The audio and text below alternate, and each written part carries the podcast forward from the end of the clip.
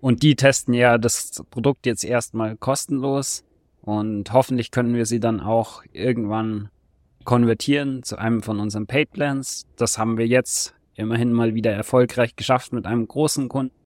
Das Startup Tagebuch von Alex und Corby. Servus Alex.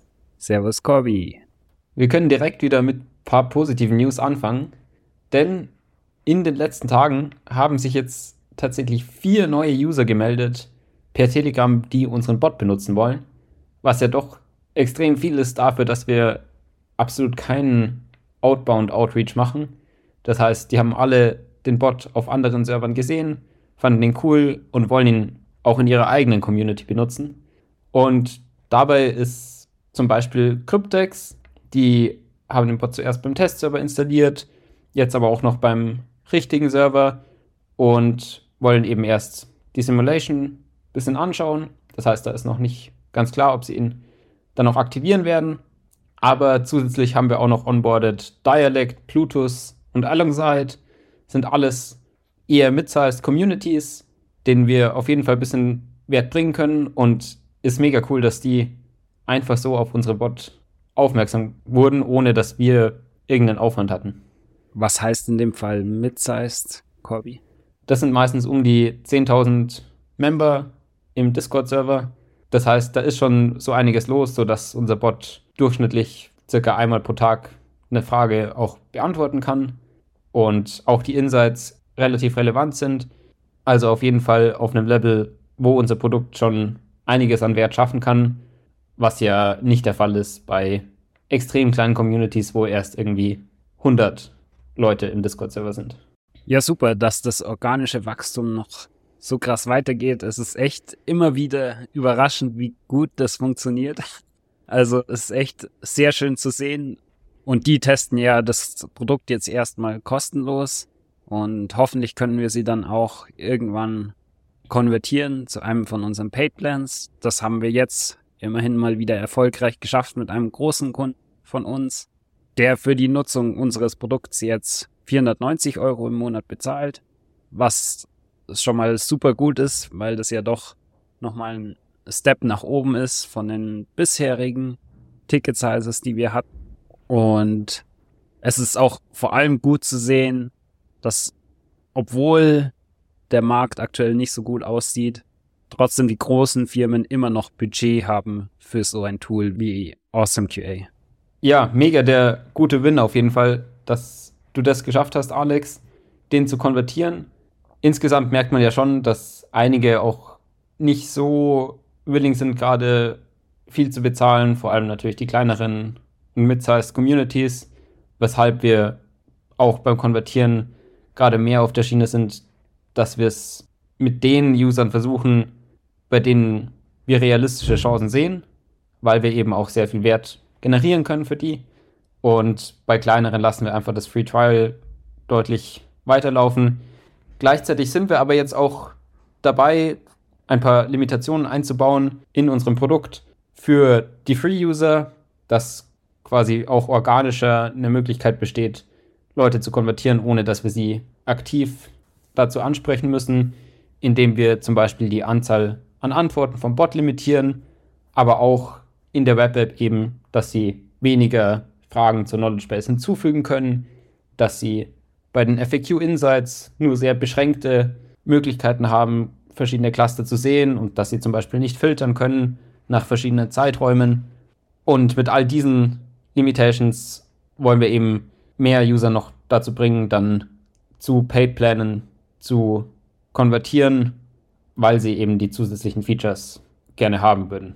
Ja, ist auf alle Fälle mal wieder ein Versuch wert und ich denke ein Schritt in die richtige Richtung, aber wird sich dann zeigen, ob es wirklich etwas bringt.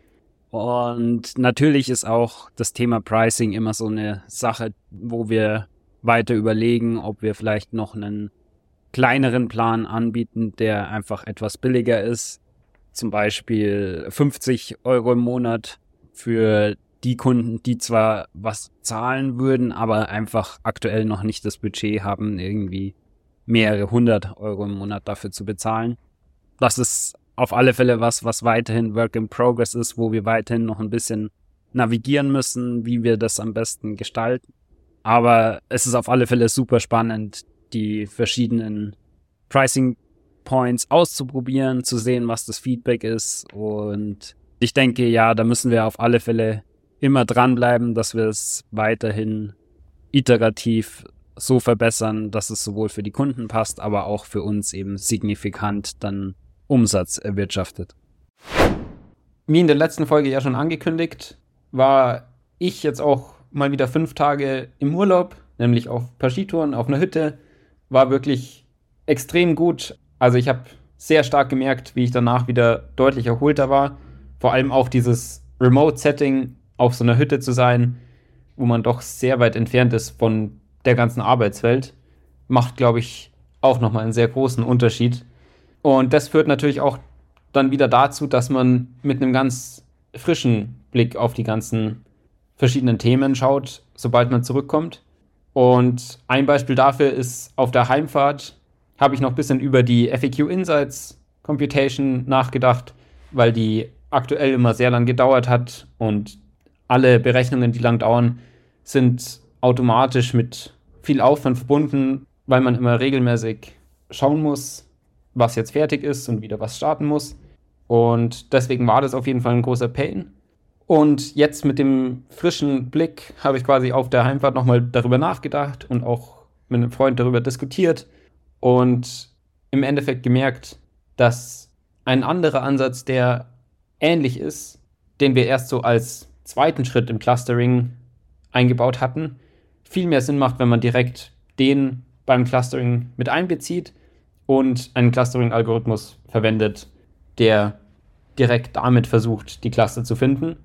Und dafür gab es auch was. Also da habe ich kurz gesucht, eine Library gefunden, die das ganz gut hinbekommt.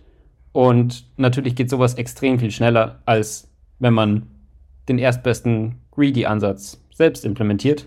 Das heißt, mit der Library hat es dann innerhalb von ein paar Stunden geklappt, dass die Berechnungen deutlich schneller waren.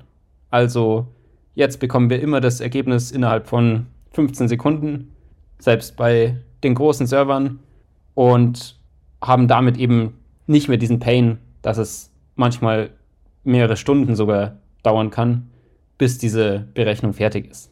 Ja, da zeigt sich mal wieder, wie ein bisschen Distanz zu der eigenen Arbeit dann einem hilft, das wieder deutlich besser und effizienter zu machen. Natürlich stellt man sich dann die Frage, ja, wie kann man vielleicht öfter so eine Distanz herstellen, aber das stellt sich natürlich ziemlich schwer dar, weil man kann ja nicht irgendwie jede Woche fünf Tage Urlaub nehmen. Gleichzeitig gibt es ja auch bei sehr vielen Themen Tätigkeiten, die einfach viel Zeit brauchen, wo man ja. auch einfach viel Zeit reinstecken muss. Aber trotzdem hast du natürlich recht, auch hätte es ja schon sehr viel Sinn gemacht, einfach noch länger zu researchen und zu sehen, was es da für Möglichkeiten gibt. Schon sobald man irgendwie merkt, dass es ziemlich lang dauert. Aber auch da ist man natürlich vom Kopf her meistens so stark in dem Konzept drin, wie es aktuell funktioniert, dass man gar nicht auf die Idee kommt, nach was man eigentlich suchen könnte, um so den richtigen Ansatz zu finden. Um noch besser zu verstehen, wie wir jetzt das Produkt am sinnvollsten weiterentwickeln können, haben wir auch an einige User eine Feedback-Nachricht geschickt, bei der wir ihnen eine Liste an verschiedenen Features geschickt haben und sie darum gebeten haben, zu ranken, welche der Features denn wie wichtig jeweils für sie sind, damit wir eben das Feedback bekommen, was sollen wir als erstes implementieren, wo können wir später auch am meisten dafür verlangen. Unser Ziel ist ja sowohl am meisten Wert zu generieren und das geht ja gleichzeitig Hand in Hand damit, dass wir dann höhere Preise verlangen können und somit unseren Umsatz steigern können. Und da hatten wir damals ja ein Brainstorming dazu gemacht und jetzt eben die Nachricht geschickt mit sechs verschiedenen Features. Da ist zum Beispiel drin, dass wir noch weitere Plattformen integrieren, also neben Discord und Telegram, was wir aktuell ja schon haben, noch Twitter und GitHub Discussions zum Beispiel. Als zweiten Punkt haben wir vorgeschlagen, noch die Automated Responses von unserem Bot zu verbessern, weil wir ja schon als Feedback auch gehört haben, dass es manchmal nicht perfekt ist, dass auch speziell bei technischen Fehlern der Bot oft nicht gut antworten kann.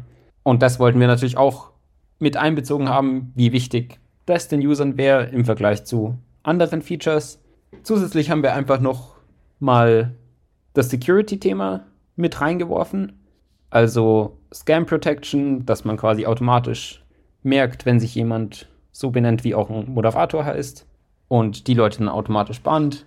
Und neben diesen Features haben wir dann noch Publishing von Fragen und Antworten aus dem Discord im Web vorgeschlagen und Analytics für die Community. Da gab es als Feedback sehr unterschiedliche Antworten.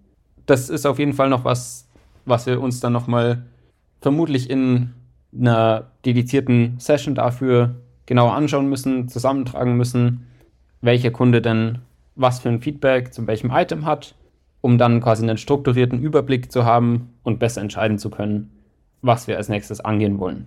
Das heißt, da könnt ihr auch gespannt sein, was dabei rauskommt und welche Features wir priorisieren. Und auch wir sind ja gespannt, wie das dann bei den Usern entsprechend ankommt, sobald wir da die ersten Features released haben. Sehr viel an unserem Produkt ist ja noch so, dass wir viel ausprobieren müssen, mit den Usern iterieren müssen.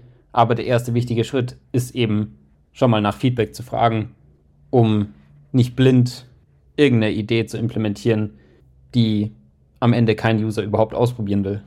Ja, genau. Das Resultat besprechen wir dann mal im Detail nächste Folge. Und es stehen auch weiterhin sehr viele Hiring-Interviews an. Also wir hatten jetzt auch wieder sehr viele in den letzten Tagen. Einerseits weiterhin für die Backend-Engineering-Rolle, aber auch andererseits eben für die BizDev-Rolle. Da waren auch wieder ein paar sehr gute Kandidaten dabei. Das heißt, nächste Woche stehen wirklich einige finale Interviews an und hoffentlich finden wir dann jemanden für beide Rollen am besten, der auch so bald wie möglich anfängt, damit wir die dann onboarden können und in ein paar Monaten hoffentlich einen Teil unserer Verantwortung an die abgeben können. Als kleines Mini-Update, was natürlich auch sehr gut tut für uns, ist, dass wir jetzt den Steuerberaterwechsel fertig haben. Das heißt, dass der Übertrag stattgefunden hat von dem alten Steuerberater zum neuen. Und die haben ja auch wieder einiges an Input erst gebraucht und Berechtigungen und so weiter. Sowas geht ja auch nicht komplett ohne Aufwand und ist immer ein etwas nervigeres und langweiligeres Thema. Deswegen umso besser, dass das jetzt fertig ist. Und sobald das Setup wie jetzt existiert, sollte das dann hoffentlich auch einigermaßen smooth weiterlaufen über die nächsten Monate, sodass wir da möglichst wenig Aufwand haben in Hinsicht auf Buchhaltung und steuerlichen Themen. Super, das war's wieder für diese Woche und wir hören uns dann wieder in der nächsten Folge. Bis dann, macht's gut. Ciao. Boom! Das war's mit dieser Woche vom Startup Tagebuch von Alex und Corby. Wenn ihr uns unterstützen wollt, überlegt doch mal, wer von euren Freunden am meisten Startup interessiert ist und schickt ihm diesen Podcast. Außerdem freuen wir uns natürlich über jede Bewertung oder persönliches Feedback. Macht's gut und bis zur nächsten Woche vom Startup Tagebuch.